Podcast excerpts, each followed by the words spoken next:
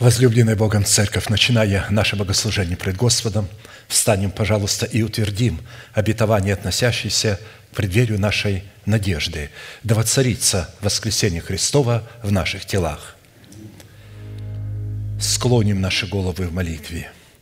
Дорогой Небесный Отец, во имя Иисуса Христа – мы благодарны имени Твоему святому за вновь представленную привилегию быть на месте всем, которое очертила десница Твоя для поклонения святому имени Твоему.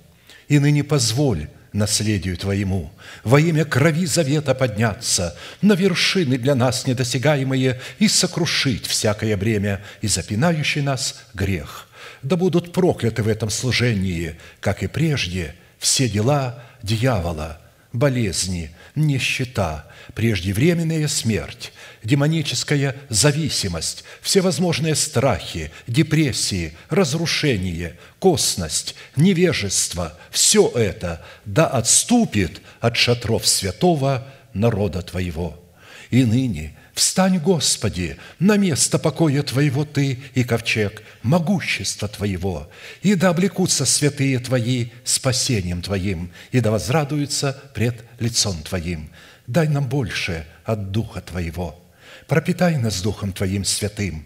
Позволь нам найти светлое лицо Твое. Я представляю это служение в Твои божественные руки, видя его рукою превознесенную. Великий Бог – Отец, Сын, Дух Святой. Аминь. Да благословит вас Господь, можете садиться. Евангелие Матфея, глава 5, стихи 45-48. «Да будете сынами Отца вашего Небесного, ибо Он повелевает солнцу своему восходить над злыми и добрыми и посылает дождь на праведных и неправедных. Итак, будьте совершенны, как совершен Отец ваш Небесный» проповедь, которую я хочу продолжить, так и называется «Призванные к совершенству». Эта заповедь является наследием святых всех времен и поколений и адресована она Христом сугубо или исключительно только своим ученикам. А посему люди, не признающие над собой власти человека, посланного Богом, к наследию этой заповеди никакого отношения никогда еще не имели и навряд ли уже когда-нибудь смогут иметь. Бедствие народа Божьего как раз и заключается в том, что он не признает порядка Божьего в лице одного человека. Несмотря на то, что они, вопреки Божьему установлению и его порядку, сами выбирают себе человека, который бы льстил их слуху, тем не менее, этот человек не является у них духовным авторитетом. У них много духовных авторитетов в братском совете – включая сам братский совет, и братский совет считается выше того пастора, которого они себе избрали. Это настолько ранит Бога, настолько искажает истину Писания, настолько искажает порядок тела Христова. Ведь тело – это не просто что-то такое, как организация – это в первую очередь организм и только потом организация. Там не существует организма, там существует организация, но нет организма. Но эта организация не соответствует организму, потому что там много голов. Поэтому эти люди не являются учениками Христовыми. Возможно, они являются учениками садокеев, фарисеев, кого угодно, но только не ученики Христовы, потому что у них нет апостола – человека, который обладает полномочиями Святого Духа и наделен сердцем Отца. Итак, в связи с исполнением этой повелевающей заповеди бодрствовать над Словом Божиим в своем сердце или в храме своего тела, так как бодрствует Бог над изреченным им Словом в храме нашего тела, а Он бодрствует над Своим Словом только в храме нашего тела. И только в храме нашего тела – он становится рабом своего слова, которое мы поместили в свое сердце. И только в храме нашего тела он бодрствует, чтобы оно скоро исполнилось, при условии, что мы бодрствуем вместе с ним. Как написано, бодрствуйте в молитвах, потому что в молитвах мы исповедуем то Слово Божие, которое сокрыто в нашем сердце. Это и есть суть молитвы, когда мы исповедуем Слово Божие, исходящее из Его уст, помещенное в наше сердце. Таким образом, мы остановились на исследовании такого вопроса, какие конкретные цели призвано преследовать праведность Божия, с которой мы сотрудничаем или же соработаем в нашем сердце. Праведность, которая сокрыта в нашем сердце в достоинстве начальствующего учения Христова. В частности, на том, что назначение праведности Божией в нашем сердце, принятой нами в разбитых скрижалях завета, в которых мы в смерти Господа Иисуса законом умерли для закона. То есть мы в крещениях, которые представлены нам водой и Духом Святым и огнем, были погружены в смерть Христа, где мы умерли для своего народа, для дома своего Отца и для своих расливающих желаний, которым имел закон отношения, потому что закон имеет отношение к этому греху. Мы рождаемся свыше, рождается наше новое начало, то есть наш дух. Он становится иным, он становится сродни Богу, точно такой, как Бог. А посему в нем присутствует святость Божия. И когда святость Божия, живущая в нашем духе, обнаруживает царствующий грех в нашем теле, немедленно дает силу этому греху.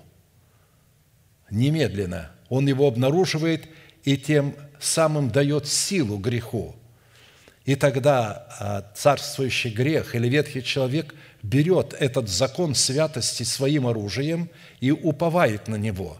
А новый человек еще не возрос в меру полного возраста Христова, чтобы забрать это оружие назад.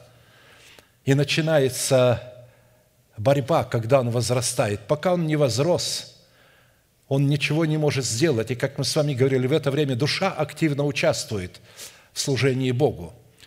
Душа, на которой нет отметины Христа, она не обрезана – Несмотря на то, что мы погрузили себя в воды смерти, тем не менее мы не разумеем, что а, эти воды смерти являются семенем, а не плодом.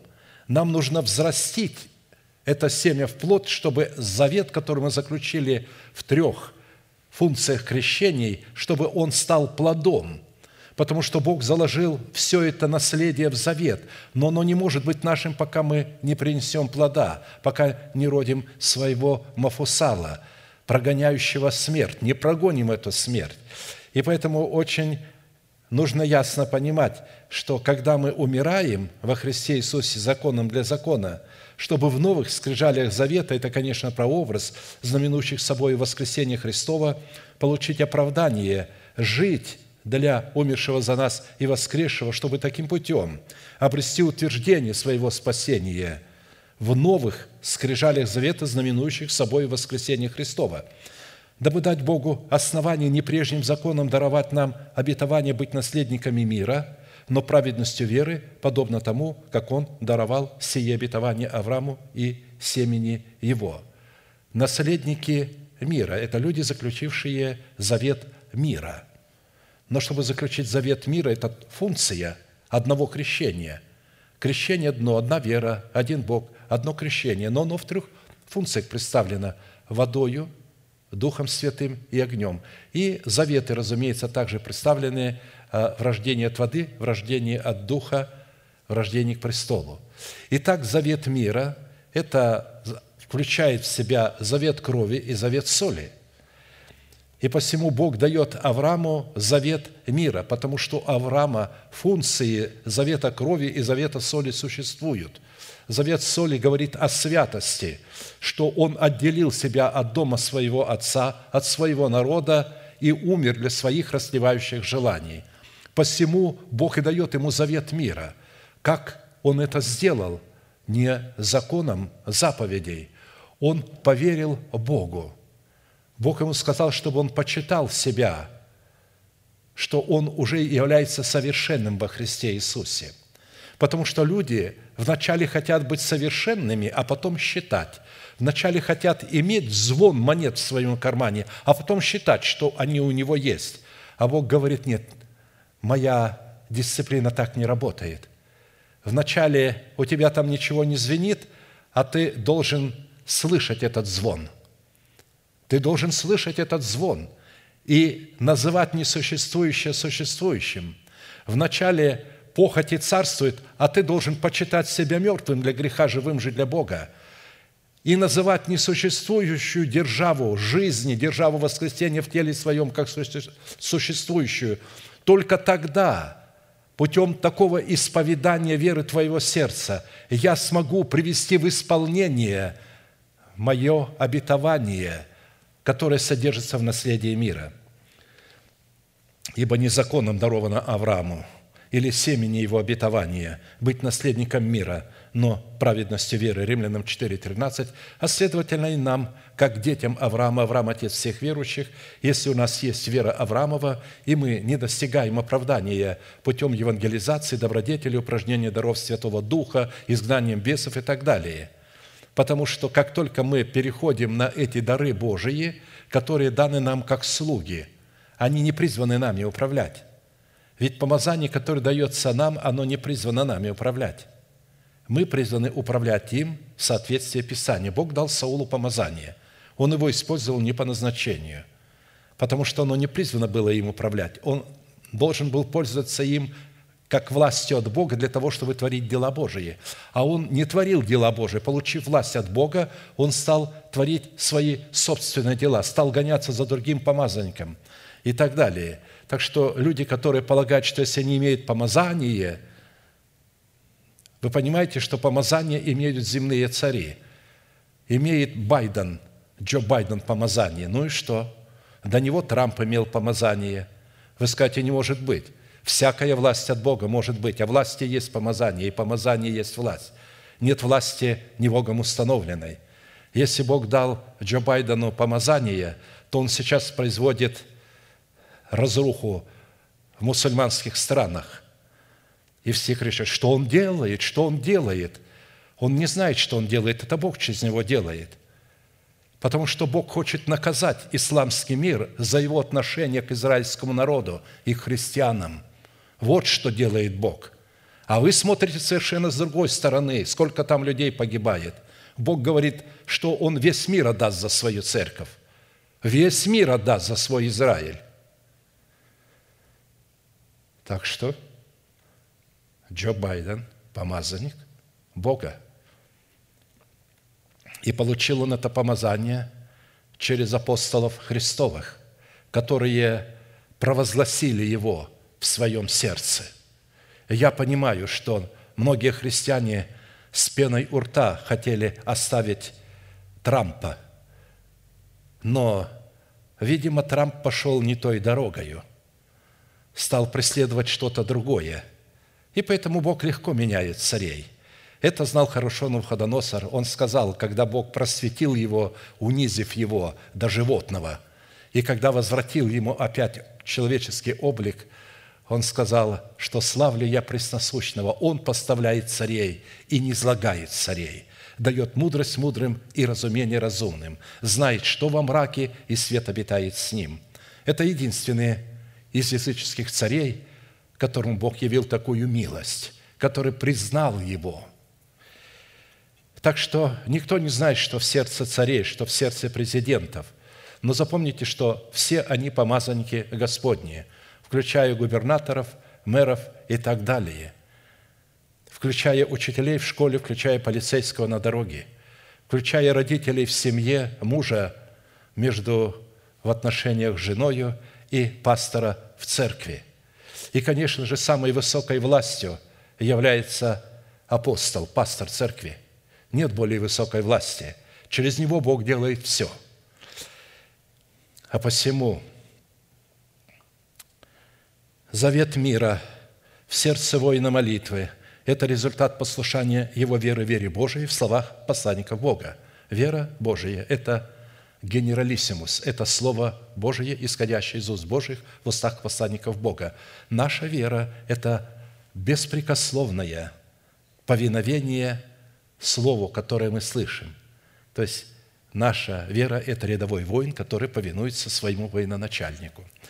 Именно посредством праведности веры – Вечный завет мира, содержащий в себе нетленное и неисследимое наследие мира или неисследимое наследие Христова, призван соблюдать наши сердца и наши помышления во Христе Иисусе, как написано, «Не заботьтесь ни о чем, но всегда в молитве и прошении с благодарением открывайте свои желания пред Богом». Почему с благодарением открывайте свои желания пред Богом? Потому что вы должны знать, не чувствовать, а знать, что Бог положил наследие мира на каждого человека, на его счет, в отдельности.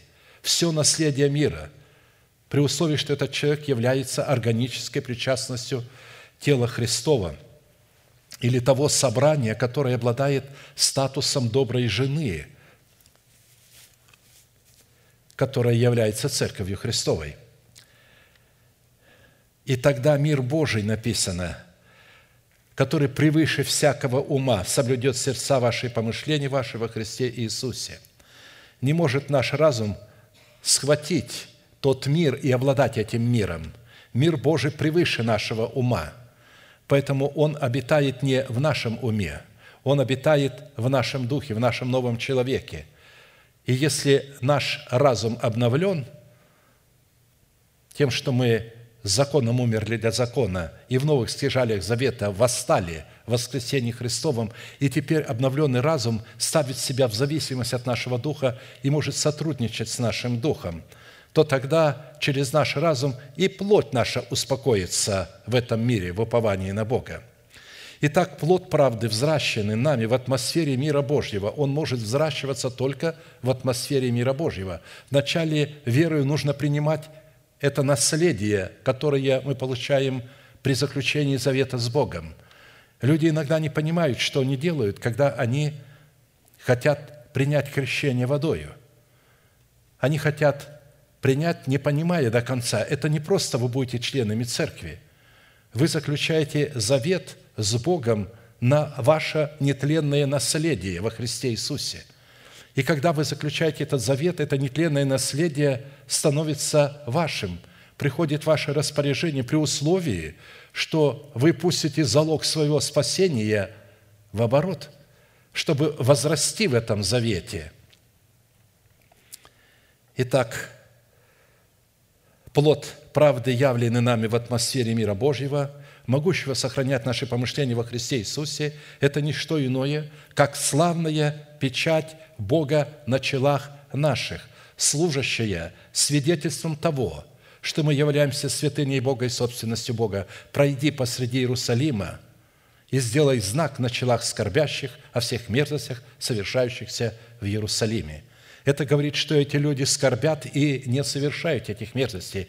Они не идут во след большинства – Несмотря на то, что большинство уже давно извратилось, и многие грехи легализованы, они не идут во след этого большинства, как меньшинство левиты не пошли во след тех левитов в лице Корея, Дафана и Аверона. Это тоже были левиты, но не умерли для своих отцов и не пошли во след их.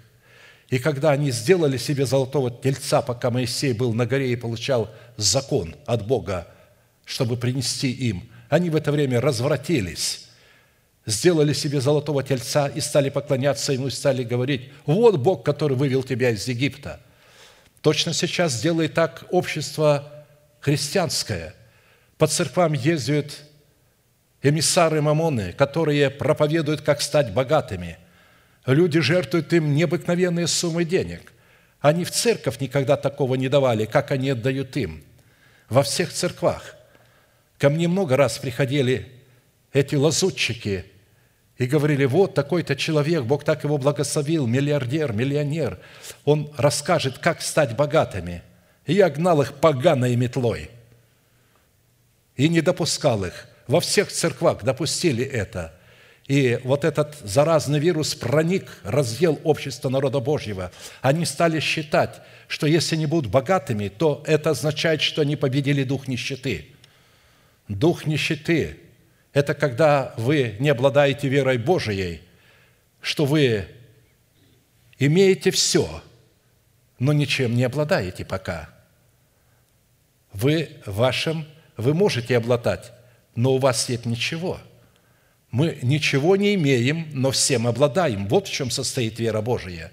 А они говорят, нет, нет, вот когда у меня будет звенеть в кармане – Вот, вот развратилось общество и стало поклоняться. И тогда Моисей сказал, кто Господен ко мне? И вышла вот эта маленькая группа людей, левитов, которые не сквернили одежд своих, и Господь сказал им через Моисея, припаящись мечом, пройдите по стану взад и вперед, поражайте каждый сына своего, брата своего, отца своего, мать свою, которые поклонились золотому тельцу. Посвятите сегодня ваши руки Господу. Как мы это делаем? Мы умираем для дома своего отца, если дом нашего отца, наши родители противятся истине. Просто противятся истине – ты говоришь им истину, а они не принимают ее, мало не принимают, они противятся, мало противятся, они еще ее называют еретизмом. Они начинают выдумывать всякую пошлость, чтобы оскорбить нас, чтобы оскорбить истину, извратить. Они говорят то, что мы не проповедуем и на что мы не уповаем. Они извращают истину для того, чтобы оправдать себя и отпугнуть других.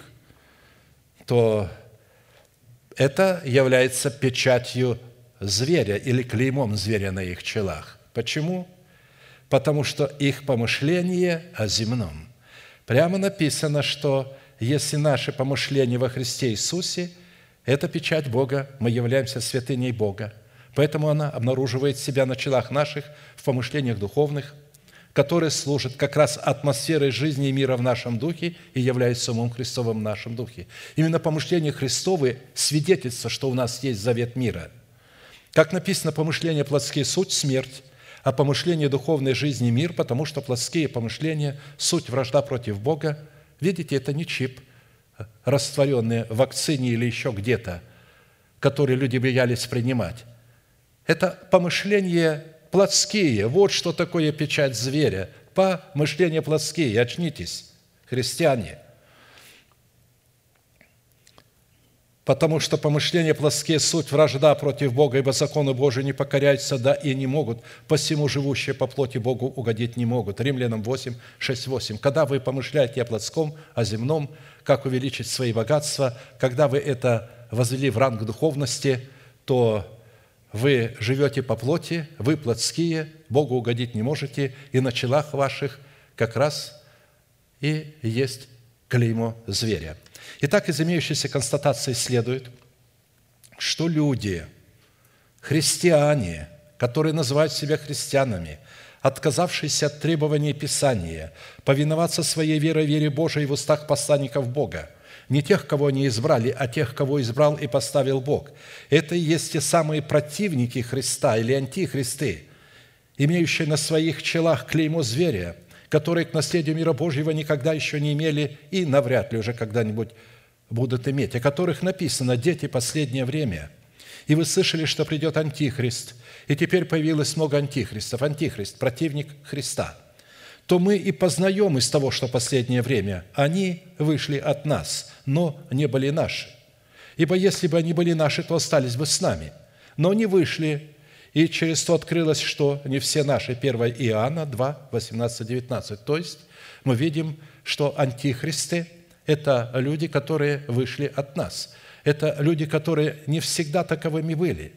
Когда они покаялись, они не были антихристами – но потом они возомнили о себе, что они стали духовными.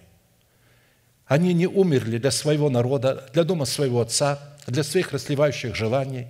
Они не приняли Божьей структуры правления теократии. Они, оставаясь в демократических структурах, вдруг стали почитать себя духовными.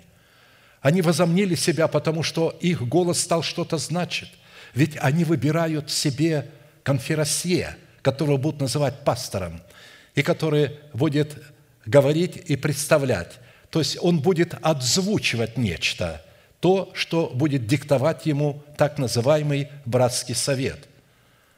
В Израиле религиозный синод никогда не диктовал первосвященнику, они трепетали перед ним. Первосвященник в любое время мог отменить любое постановление 70 старейшин. В любое время. Он являлся наивысшей властью, перед ним все трепетали – Поэтому пастор в любое время может отменить любое решение, любое постановление и любую сплетню, потому что иногда сплетня возводится в истину и разносится по детям Божьим. Появляются некоторые люди, которые вдруг начинают говорить, что они знают, имеют откровение. И это откровение, кстати, они получают не через благовествуемое слово, а на просторах интернета – от кого-то, от чего-то, и потом начинает его распространять, и люди им верят. Так вот, апостол, пастор имеет власть отменять это и ставить это под заклятие, эти сплетни. А посему люди, которые оставляют свое собрание, для них не остается никакой жертвы – Такие люди никакого отношения не могут иметь к сынам мира, которые посредством мира Божия наследуют вечное спасение в Царстве Небесном. А посему нам следует твердо усвоить, что только через соработу нашего духа, нашего нового человека с нашим обновленным мышлением, находящимся во Христе Иисусе, мы призваны воцарить воскресение Христова в наших телах и обречь наши тела воскресения Христова. Это наше изначальное предназначение и наше призвание – не евангелизировать, а воцарить воскресение Христова в наших телах и облечь наши тела в воскресение Христова. Когда мы верою это принимаем в сердце, вот тогда мы становимся светом для мира. Вот только тогда мы становимся светом для мира, и тогда мы называемся евангелистами. И тогда уже сам Бог будет э, распоряжаться нами, куда нас посылать, как нас посылать. Как правило, сегодня Бог не занимается такими вещами, как Он занимался в первой церкви. Пойдите туда или поезжайте туда. Почему? А потому что сегодня во всех странах мира есть Его церковь. Во всех странах мира есть Его церковь. А тогда не было. Апостолы, когда приезжали в эту страну, там полностью языческая страна была. Сегодня нет языческих стран, где бы не было познания о Христе – Зачем вам ехать в Мексику, когда в Мексике есть прекрасные общины, прекрасные верующие, которые выше вас, лучше вас? Кому вы идете проповедовать? Пьяницы, наркоманы. Ведь в основном эти евангелисты пьяницы и наркоманы. Инкаунтер, видите, прошли и стали теперь кем? Евангелистами. И на какие деньги они это делают? На собственные. Это преступление – Евангелист не имеет права на собственные деньги что-либо делать. Он должен это делать по посланничеству на деньги, которые ему выделит апостол. Апостол Павел проповедовал и получал деньги от церквей, той церкви, которая его послала. Итак, по каким признакам следует испытывать самого себя на предмет того, что в нашем сердце действительно находится вот этот завет мира, этот мир Божий, что будет идентифицировать нас как сынов мира и как Божью святыню. Испытывать свое сердце на предмет владычества мира Божьего следует по способности быть миротворцем. Как раз это и характеризует нас как сынов Божьих, как написано «блажены миротворцы, ибо они будут наречены сынами Божьими». Матфея 5, 8 миротворцы. Если нет в сердце мира, вы не сможете быть миротворцами. Просто не сможете при всем вашем желании. Это потому, что вы даже и не будете знать, что такое мир. Как вы будете творить мир, если вы его не знаете? Только когда вы познаете, что такое мир Божий, потому что мир Божий обладает одним из свойств божественной премудрости. Как творить мир? Для этого нужна премудрость, сходящая свыше – которая могла бы творить мир Божий. Мало того, помимо этой премудрости должна быть помазующая власть. Без этой помазующей власти невозможно творить мир Божий, невозможно быть миротворцем. Итак, в определенном формате мы уже рассмотрели шесть признаков, по составу которых нам следует судить и испытывать самих себя на предмет того, что мы являемся сынами мира или в нашем сердце мы пользуемся наследием Христовым, наследием мира. Следовательно, и являемся сынами Божьими, и остановились на рассматривании седьмого признака. Это по нашей способности облекать самого себя в святую или же в избирательную любовь Бога. Облекать самого себя – это представлять члены своего тела в рабы праведности. И тогда мы будем делать не то, что хотят наши чувства, наши предрасположения, а то, что хочет Бог – Мы не сходим, а, когда творим дело Божие от человека, он нам симпатичен или не симпатичен. Мы исходим из того, что он дитё Божие, а я должен ему творить добро. То есть я должен ему оказать любовь Божию. В чем эта любовь Божия оказывается? В том, что я должен снисходить к нему, понимая, что он дитё Божие, но характер у него еще тот, негодный, и с ним очень сложно кооперировать. Но, тем не менее, он родился свыше, и я должен не сходить к нему, чтобы помочь ему, чтобы он взрастил в себе нового человека и этой силой, помазующей властью, умер во Христе Иисусе для своего расливающего характера, для своего народа и для дома своего Отца и стал иным. Вот в чем эта избирательная любовь Бога состоит. Более же всего облекитесь в любовь, которая есть совокупность совершенства. И да владычествует в сердцах ваших мир Божий, которому вы и призваны в одном теле, и будьте дружелюбны». Христос говорит, какая благодарность или какое удивление, если вы будете творить мир тем, которые вам творят, или благотворить тем, которые вам благотворят. Попробуйте благотворить тем, которые вам не благотворят и ничего не могут сделать для вас хорошего – не только хорошего, а наоборот, злое делают вам. Попробуйте победить это зло добром. Нам не нужно побеждать зло добром, делая добро нечестивым людям и беззаконным. Нам нужно побеждать зло добром нашим ближним, нашим святым, которые не возросли в миру полного возраста Христова, которые не могут проявить своего нового человека, а проявляют то, чего не хотят – доброго, что есть во мне, не могу проявлять, говорит Павел, а злое, которое не хочу проявлять, оно проявляется. Что я буду делать, бедный я человек? И если вы пришли к этому осознанию, помогите прийти вашим ближним. А посему в Писании избирательная любовь Бога святая, значит, избирательная, которая отделяет свет от тьмы, святое от несвятого, представлено Духом Святым в свете неземных достоинств или составляющих через благовествуемое слово апостолов и пророков в семи свойствах, но это плод один. Это добродетель или добро Бога, это благость Бога, благо Бога. Это добродетель, рассудительность, воздержание, терпение, благочестие, братолюбие, любовь. Тем более интересно, что они исходят друг из друга. То есть это значит, что они находятся в друг друге – и э, имеют удивительную балансировку. Разумеешь ли совершенство, вот премудрости, знания, равновесие. Все эти свойства, они уравновешены между собой. Не может быть одного меньше, а другого больше. Они подтверждают собою истинность друг друга. Хотя мы разбираем эти свойства отдельно, но на самом деле это свойства одного плода мира, плода благости, которого который мы призваны принести.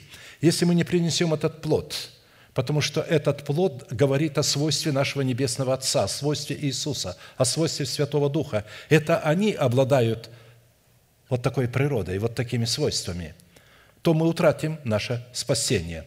Мы уже рассмотрели пять свойств, открывающих нам свободный вход в Царство Небесное, потому что Петр пишет, что если у нас это есть, то тогда нам открывается свободный вход в Царство Небесное. И поэтому он говорит, утверждайте ваше звание и избрание. В чем? Вот в этих характеристиках утверждается наше звание и наше избрание. И мы остановились на шестом свойстве, которое обусловлено братолюбием. И в связи с этим мы пришли к необходимости рассмотреть четыре классических вопроса. Что говорит Писание о происхождении природной сущности братолюбия, которую мы призваны показывать в своей вере. Покажите в вере вашей. Какое наставление в показании нашей веры призвано выполнять любовь Божия Агапе в наших отношениях, в братолюбии, а также со всеми окружающими? Какие условия необходимо выполнить, чтобы получить силу показывать в своей вере братолюбие? И по каким признакам следует испытывать самого себя на предмет того, что мы действительно показываем в своей вере братолюбие, а не какой-то суррогат. Так как первые два вопроса уже были предметом нашего исследования на предыдущих служениях, мы остановились на рассматривании вопроса третьего. При этом необходимо иметь в виду, еще раз повторяю, что эти условия являются составляющими и не работают друг без друга. Условия, которые мы разбираем, это не, не нечто отдельное, а каждое условие – это составляющее требование, которое мы должны выполнить. Просто они разбиты на эти условия. Первым условием, дающим Богу основание излить свою любовь в наши сердца, чтобы мы могли являть уважение, отношение, Божью любовь в отношениях друг с другом, в братолюбии, являлось наше решение быть возрожденными от нетленного семени благовествуемого нам Слова. Именно это решение и последующая жажда познавать и творить волю Божию была предвидена и предузнана Богом прежде создания мира, что и дало Богу основание явить о нас предопределение, чтобы мы были подобны Его Сыну. Он открылся нам именно только потому, что Он предвидел и предузнал, что когда Он нам откроется своей истине, мы не плюнем Ему в лицо и не скажем, я с этим не согласен, а я так не понимаю, а у меня есть своя голова и моя Библия. Но мы смирим себя перед Его волей и начнем исполнять ее. Поэтому вот этим людям Он и предопределил быть подобным своему Сыну – не всем, которые множество придет и будут плевать на него. Второе условие, дающее Богу основание излить свою любовь в наши сердца в границах братолюбия или в атмосфере братолюбия, это показывать в своей вере соль, в наличии взращенного нами плода святости. Во время рождения свыше, рождения от Бога или рождения от Слова Божия мы получаем в свое естество семя святости. И мы становимся святыми. Но мы семя святости получаем. Теперь нам надо явить плод святости. А для того, чтобы явить плод святости, нам надо взрастить это семя в едеме своего сердца. Если мы не взрастим его в плод святости, мы утратим свое звание святой, свое звание праведный, которое мы получаем в момент рождения от Бога, потому что Бог рождает праведных и святых. Но дает Он нам эти достоинства в формате залога, то есть в семени. И мы сами должны взращивать его при соработе с истиной Слова Божия и со Святым Духом, который будет открывать истину в сердце. Вы соль земли. Если же соль потеряет силу, то чем сделаешь ее соленою? Она уже ни к чему не годна, как разве выбросить ее вон на попрание людям? Матфея 5,13. Кстати, это записано у всех евангелистов. Исходя из откровения Писания, наличие соли, представляющей свойства святости, образуется в человеке за счет его тотального посвящения Богу, которому предшествовало тотальное освящение, которое сделало его островом, который омывается очистительными водами освящения. Вы знаете, когда вы засаливаете какой-то какой-то овощ, какой-то продукт или мясо, то что вы делаете? Консервируете. Дело в том, что там есть процесс распада, там есть бактерии распада. Во всех э, продуктах есть процесс распада. Почему? Потому что наша земля имеет этот распад, она проклята. Любой, любые овощи, любые фрукты, любая пища имеет в себе распад. И если вы ее оставляете ненадолго без соли – то она начинает гнить, распадаться. Что делает соль? Она оккупирует, она закрепощает, она убивает этот вирус распада. И вы через 2-3 года можете достать баночку засоленных вами огурцов или помидоров, или капусты, или э, мяса, сала, тушенки, раскрыть, и оно как свежее, и будете кушать. И вы не отравитесь. Почему? Потому что соль убила вот этот вирус, эту бактерию распада – так и здесь соль святости убьет царствующий грех в нашем теле. Убьет. И он не сможет больше себя проявлять. Вот поэтому Христос говорит, имейте в себе соль, имейте в себе соль. Потому что без, если не будете иметь в себе, то вы не сможете противостоять ветхому человеку. Он убьет вас, а не вы. Его убьет только соль. Истина крови креста Христова. Когда вы свое тело представляете в жертву живую, святую, благоугодную Богу для разумного служения на огне жертвенника всесожжения, что и делает нас солью земли, облекает нас в достоинство святости, которое определяет почву нашего сердца доброй или мудрой. То есть соль образуется на огне или же в огне жертвенника.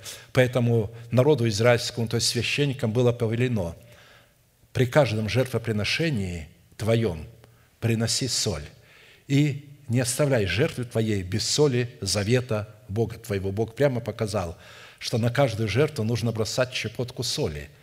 Этим самым священник говорил, что эта жертва обладает солью завета. Мы не получаем царство над нашим телом по завету крови. Мы получаем царство над нашим телом по завету соли. Не знаете ли, что Бог дал Давиду и сыновьям его царства навек, ему и сыновьям его по завету соли – Поэтому Давид должен будет иметь в себе соль.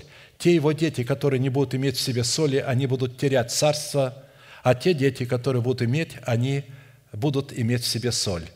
Так Иосиф, сын Давидов, имел в себе соль, и поэтому Бог дал ему возможность и привилегию стать отцом Сына Божия во плоти – Ибо всякий огнем осолится. Видите, только на жертвеннике происходит осоление. И всякая жертва солью осолится. Соль – добрая вещь, но ежели соль не солона будет, она не солона будет. Почему? Потому что вы приняли эту соль в семени, но вы не осветились, вы не умерли в смерти Господа Иисуса для своего народа, дома вашего Отца и для расливающих желаний, и поэтому соль не стала солона, она будет солона в плоде – она не является солью в семени.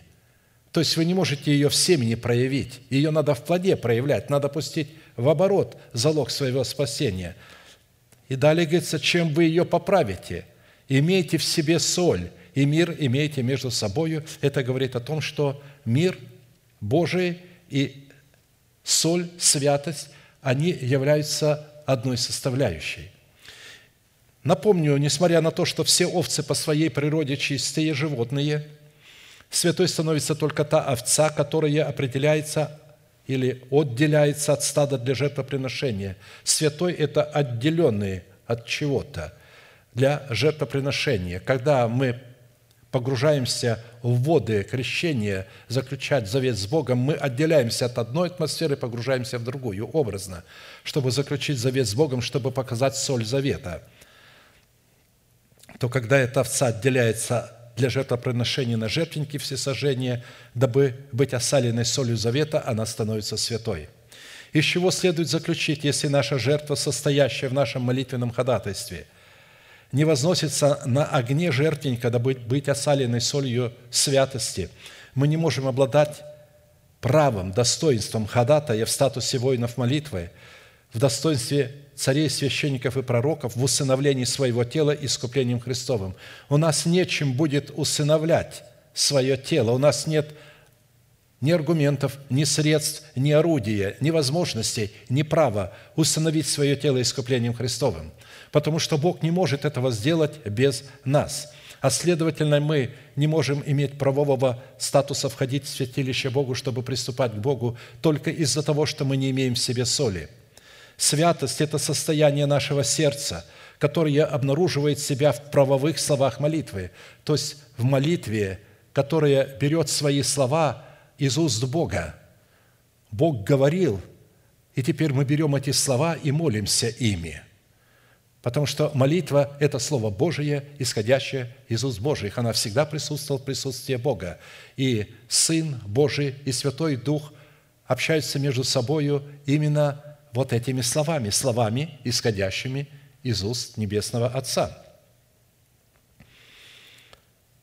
И, разумеется, за этими словами в достоинстве веры Божией, которые мы исповедуем, всегда следуют поступки, обращающие на нас благосклонность Бога.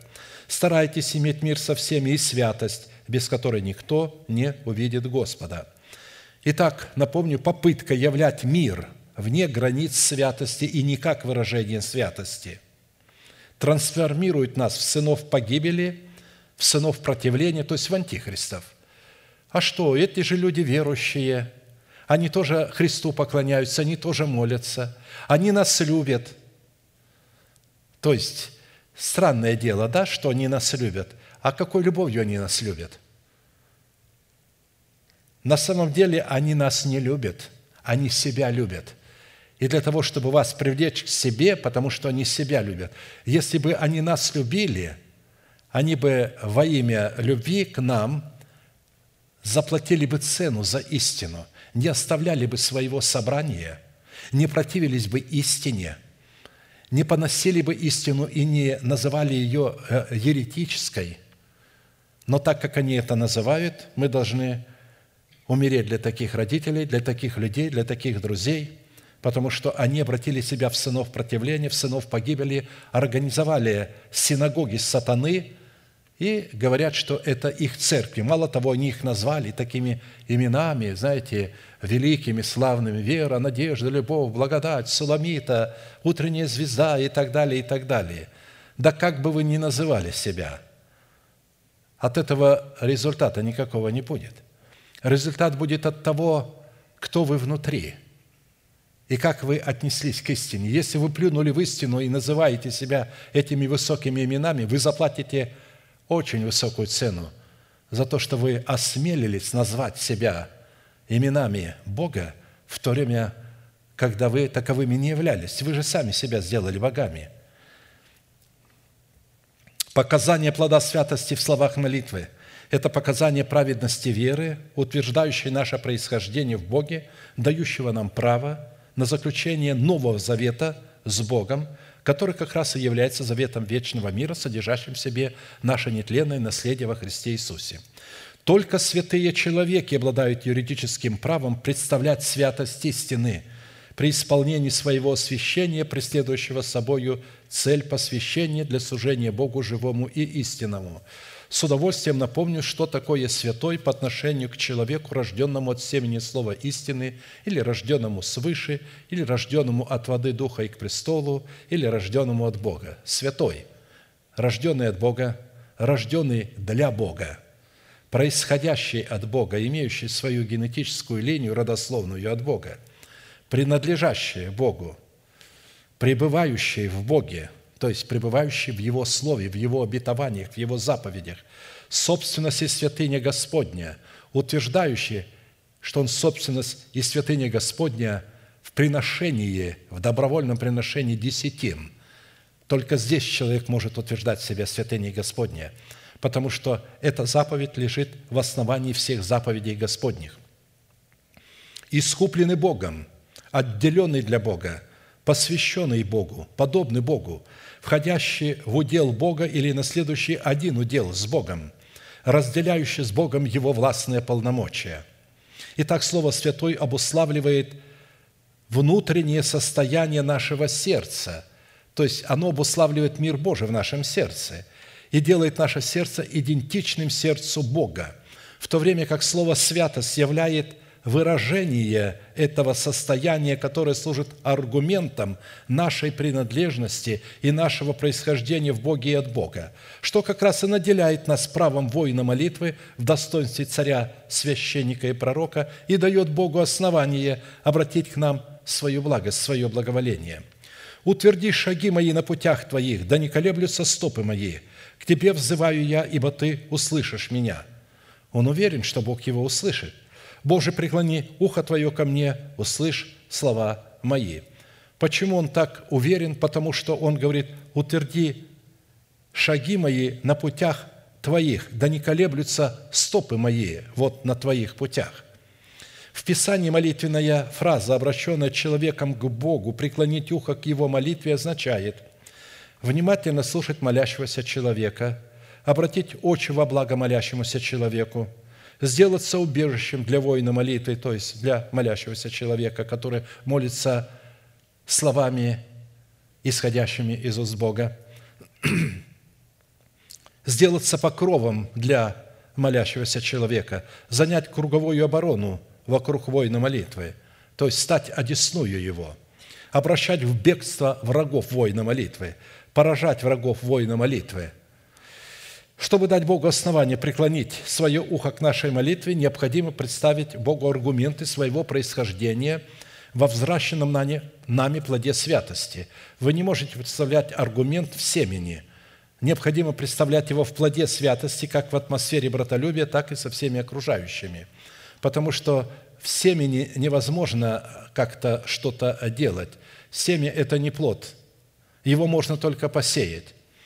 Но ныне, когда вы освободились от греха и стали рабами Богу, плод ваш есть святость, а конец – жизнь вечная. Римлянам 6, 22. Когда мы можем являть плод святости? Когда мы освободимся от греха. Когда мы освобождаемся от греха? Не в момент, когда мы родились от Бога или родились свыше, а в момент, когда мы телом Господа Иисуса Христа, законом умираем для закона – чтобы жить для умершего и воскресшего, когда мы умираем для нашего народа, дома нашего Отца и наших расливающих желаний. Вот только тогда мы можем являть плод святости. Вот разделение. Нету этого разделения, нету плода святости. Нету плода святости, вы не можете показывать в вере своей братолюбие. А посему из данного определение следует, если человек не освободится от царствующего греха в своем теле путем совлечения с себя ветхого человека с делами его, в котором он будет повиноваться словам Божиим, которые он услышал через наставление в вере, почитать себя мертвым для греха, живым же для Бога, называя несуществующую державу нетления в своем теле как существующую, он не сможет стать рабом Бога, дабы являть собою соль святости. И чтобы усвоить суть и разницу между определением «святой» и определением «святость» в наших взаимоотношениях друг с другом и со всеми окружающими, нам необходимо было ответить на ряд вопросов. Что из себя представляет, чем является и как определяется взращенный нами плод святости в отношениях друг с другом и со всеми окружающими? Какое назначение призвано выполнять святость в явлении соли в наших отношениях с Богом, друг с другом и со всеми окружающими. Какую цену необходимо заплатить, чтобы являть плод святости в братолюбии? В определенном формате мы уже рассмотрели эти три вопроса, посему сразу обратимся к рассматриванию вопроса четвертого. По каким признакам следует испытывать самого себя на предмет наличия в себе соли, обуславливающей святость Всевышнего в отношениях с Богом друг с другом и со всеми окружающими. При этом мы ограничимся семью признаками в кооперации взращенного нами плода святости со святостью Бога, хотя их и больше, как в братолюбии, так и со всеми окружающими, по которым следует испытывать самих себя на предмет наличия в себе соли в братолюбии. Я приведу уже знакомые нам признаки, по которым мы сможем испытывать самих себя на предмет кооперации взращенного нами плода святости со святостью Бога – субботы мои соблюдайте и святилище мое чтите. Я Господь. Если вы будете поступать по уставам моим, сразу скажу, что соблюдать субботу – это не оставлять своего собрания по Писанию, потому что тот, кто оставляет, для такого человека не остается больше жертвы за грех. Его невозможно обновлять покаянием. Свое собрание – это собрание, в которое Бог поместил нас, и оно определяется Э, статусом доброй жены. Если ваше собрание не обладает статусом доброй жены, в которой проповедуется полнота учения Иисуса Христа, пришедшего в плоти, и в котором существует теократия, не демократическая структура, а теократическая, это не ваше собрание. Бежите от него, как от лица змея. Попросите Бога, чтобы Он открыл такое собрание. Войдите туда и слушайте Слово Божье с трепетом и исполняйте его – и тогда только вы будете чтить субботы Господни и исполнять их.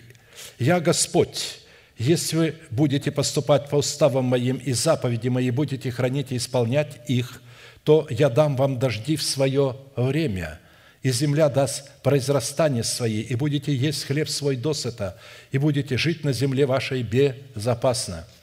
Пошли мир на землю вашу, ляжете, и никто вас не обеспокоит сгоню лютых зверей с земли вашей. Лютые звери – это необрезанные филистимляне, это злые мысли, похоти, страсти, а земля – это наше тело. И Бог говорит, я сгоню этих зверей с земли вашей, ляжете, и меч не пройдет по земле вашей. То есть слово, которое могло бы убивать вас, сплетни, которая могла бы опечаливать вас, не пройдет по земле вашей. Вы станете глухими, как ваш Спаситель. Пусть клевещут, а вы будете улыбаться. Это будет не для вас. Как один мне человек, пастор, сказал в одном собрании, «Слушай, это о тебе говорят. Ты слышишь? Почему ты такой спокойный, благодушествуешь?» В это время один а, епископ, бывший в употреблении, поносил меня с кафедры открытым текстом. А я спокойно сидел рядом с ним, улыбался. Он говорит, странно, почему ты никак не реагируешь?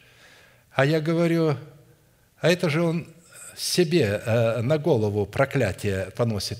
А я говорю, для этого глух, потому что я защищен, я знаю, кем я являюсь. От того, что он будет говорить эти вещи – я-то знаю по себе, кем я являюсь во Христе Иисусе и кем является для меня Бог. Поэтому для меня, кто бы ни говорил обо мне что-либо, для меня важно, что говорит о мне Бог, что говорит о мне Слово Божие.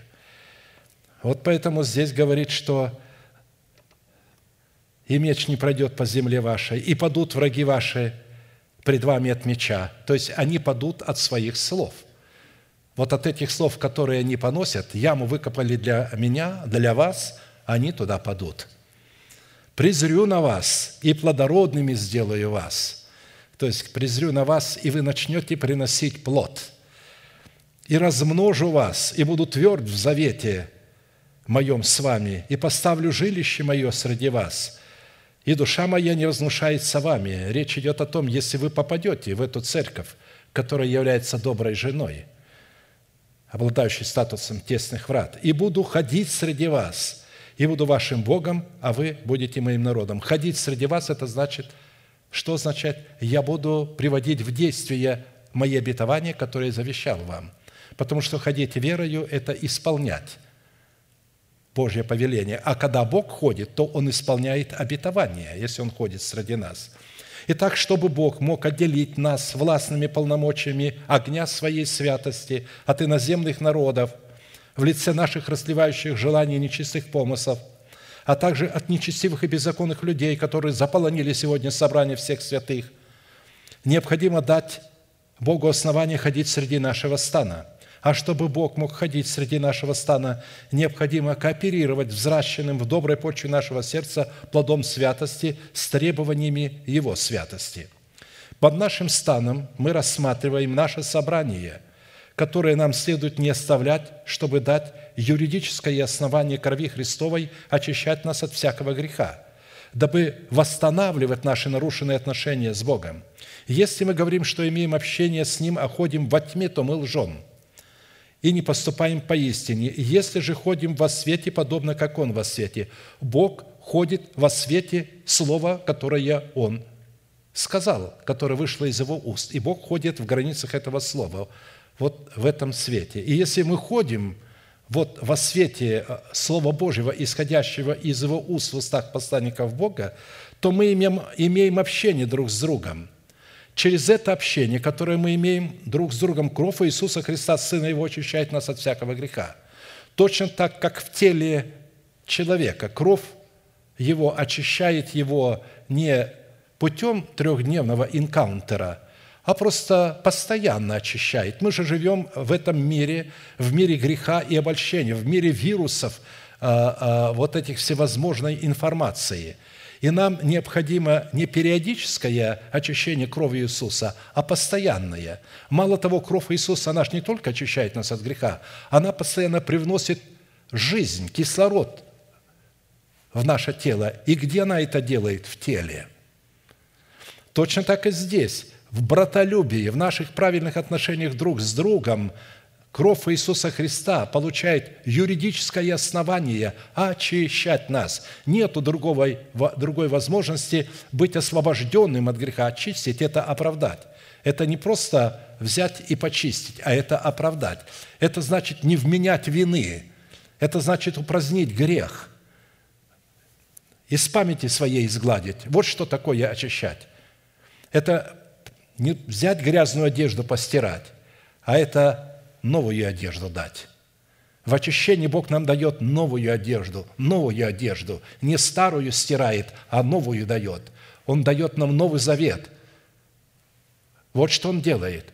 Очищение – это новая одежда, это оправдание. Это когда Бог не вменяет нам греха, как написано, что Бог не вменяет нам греха посредством крови Сына Своего Иисуса, если мы соработаем с этой истиной, если мы являем соль святости – если мы начинаем жить не по своей эмоции, а потому что говорит Писание, любите, исполните мои заповеди. Итак, если же ходим во свете, подобно как Он во свете, то имеем общение друг с другом, и кровь Иисуса Христа, Сына Его, очищает нас от всякого греха. Да будет милость Божия, чтобы Святой Дух вот эти слова резцом вырезал у нас, у каждого в сердце. При каких обстоятельствах кровь Иисуса Христа очищает нас от греха? Когда мы ходим во свете, в котором ходит Бог, тогда мы имеем общение друг с другом, и тогда нас она очищает.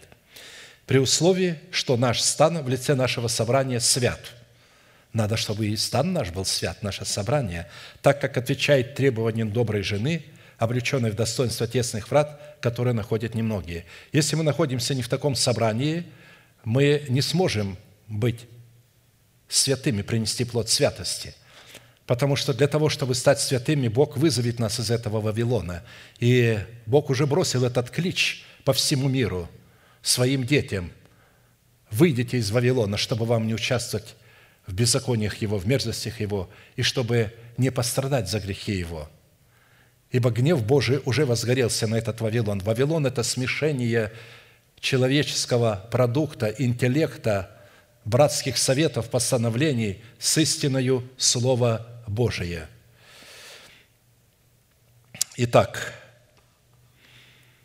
мы знаем, что если стан наш свят, и он обладает статусом доброй жены, обладающей достоинством тесных врат, то мы находимся как раз там, где мы должны находиться. Требование показывать в своей вере святость, в семи свойствах добродетели, а в данном случае в братолюбии, дает Богу основание ходить в нашем стане. Апостол Павел возвел требование являть святость в закон и в наше призвание, дающее Богу основание ходить среди нас. Ибо призвал нас Бог евангелизировать, изгонять бесов, жить безбедной жизнью, изгонять духа нищеты. К чему нас Бог призвал? Не к нечистоте, а к святости. Ну, неужели непонятно? А где мое призвание? Сколько я буду учеником? Подошла одна дама. Сколько я буду учеником? Когда я стану учителем? И, наконец, оставила а, а, церковь для того, чтобы быть учителем, и пошла в другую церковь, чтобы быть там учителем. Итак, непокорный, непокорен не человеку, но Богу, который дал нам Духа Своего Святого. 1 Фессалоникийцам 4, 7, 8. Оказывается, э, наше призвание к святости состоит в покорности человеку, которого поставил Бог. А непокорен этому человеку, он не покорен не человеку, а Богу. И он являет уже не святость, а не чистоту. И в своем призвании евангелизировать изгонять бесов, практиковать дары Духа Святого, он показывает нечистоту. Почему? Он не покорился человеку, которого поставил над ним Бог, и сам себя сделал таковым. И обольстил группку людей, которые могли бы за ним пойти, или много людей, не так важно. Даже если весь мир поведете за собой, вместе с этим, со всем миром угодите в преисподнюю. Итак, в данном призвании показана покорность словам человека, наделенным полномочиями отцовства Бога, которое по своей сути является кооперацией со святостью Бога. То есть, а, кооперация с этим человеком, повиновение его словам – это как раз и есть кооперация со святостью Бога. И сие призвание связано с нашим выбором. Это наш выбор – дать Богу основание полномочиями своей святости разрушить державу смерти в нашем перстном теле, чтобы воздвигнуть на его месте державу жизни в достоинстве воскресения Христова. Вы видите, что происходит через правильное отношение с этим человеком. Итак, чтобы утвердить эту дисциплину в своем сердце как одну из основополагающих заповедей, без которой мы не сможем дать основание полномочиям святости Господней, помочь нам исполнить свое призвание, мы обратимся к обетованиям награды, которые призваны являться признаками кооперации взращенного нами плода святости со святостью Бога. Послушайте меня, стремящиеся к правде, ищущие Бога – Взгляните на скалу, из которой вы иссечены, и в глубину рва, из которого вы извлечены. Посмотрите на Авраама, отца вашего, и на Сару, родившую вас. Ибо я призвал его одного и благословил его, и размножил его. Так Господь утешит Сион, утешит все развалины его, и сделает пустыни его, как рай, и степь его, как сад Господа. Радость и веселье будет в нем. Славословие и песнопение. Исайя 51, 1, 3.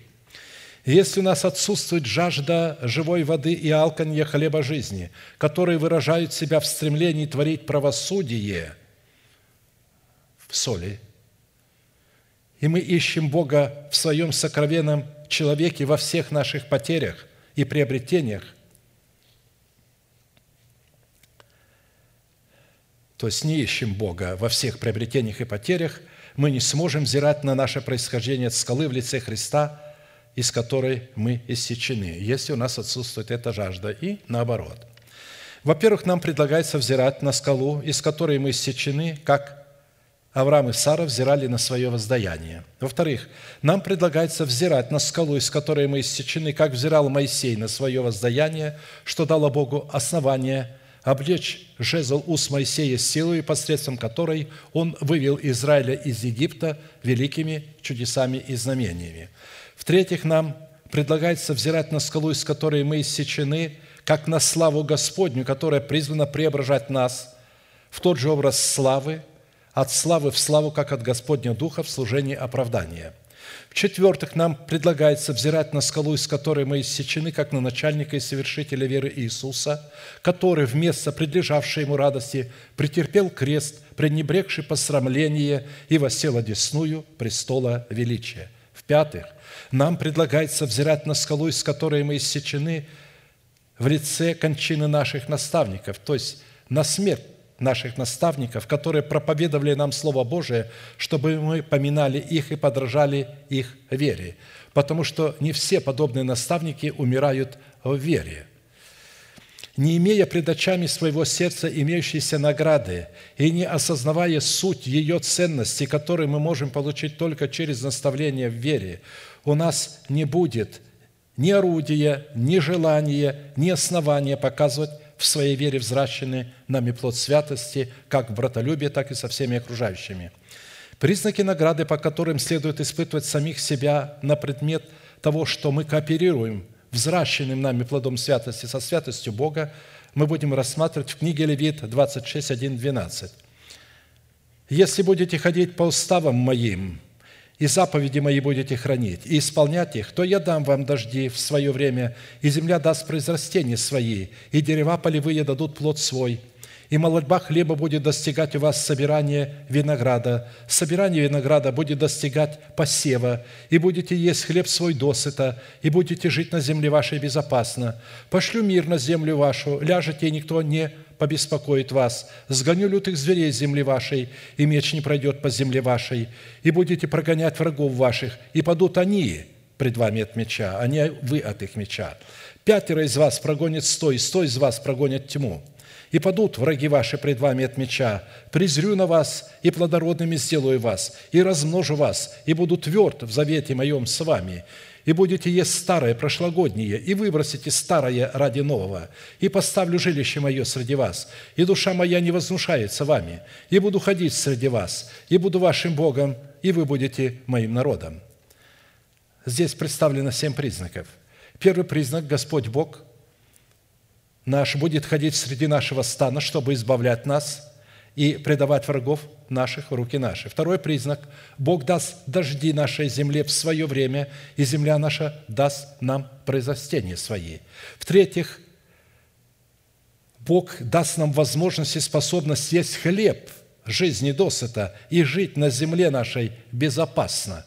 Нас не будут, нам не будут угрожать необрезанные филистимляне или нечестивые мысли, похоти и страсти – Четвертый признак – Бог пошлет мир на землю нашу, мы ляжем спать, никто не потревожит нас, так как Он сгонит лютых зверей с земли нашей, меч не пройдет по ней, и падут враги наши пред нами от меча. Не мы от их клеветы пойдем, а они падут от нашего провозглашения.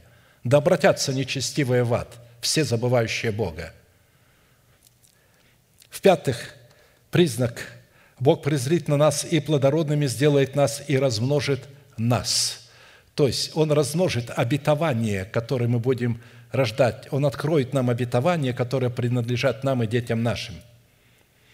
В-шестых, Бог будет тверд в завете с нами и поставит жилище свое среди нас, и душа Его не вознушается нами. В-седьмых, Бог будет ходить среди нас и будет нашим Богом, а мы будем Его народом. Учитывая, что наше время истекло, мы э, начнем следующее служение сразу с первого признака. Очень важно обнаружить в самом себе эти признаки, которые будут успокаивать нас, что мы находимся в мире с Богом, и что у нас есть соль святости, и что мы сотрудничаем взращенным нами плодом святости со святостью Бога, что дает нам гарантию, когда придет время – усыновление нашего тела искуплением Христовым, Бог немедленно это совершит в измерении времени, и не глаза другого, а глаза наши увидят это. Аминь. Склоним наши колени, кому невозможно наши головы, будем молиться, и все желающие бросить вызов страстям, похотям, живущим в вашем теле, а также страхом земным, страхом от людей. Мы ждем вас на этом месте – чтобы Бог мог явить для вас свою милость и избавить вас от врага, который сильнее вас. Будем молиться, и да благословит вас Господь в этой молитве. Аминь.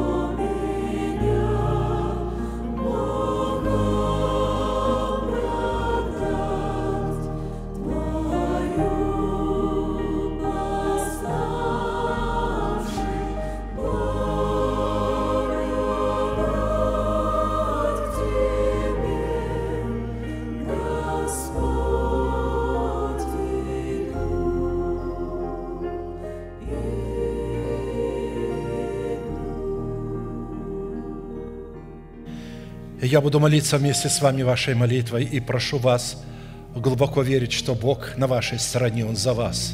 Он не против вас. Он видит ваше метущееся сердце. Он видит, что враг растоптал вас в земле вашим грехом. Он видит ваши цепи и ваши оковы. И Он видит, что вы не видите никакой возможности избавиться. Но у Него есть эта возможность.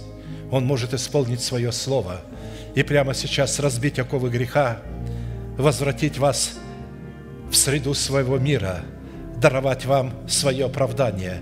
Глаза закрыты – это элемент тайной комнаты, ладони подняты к небесам. Знак того, что ваши руки без гнева и сомнения.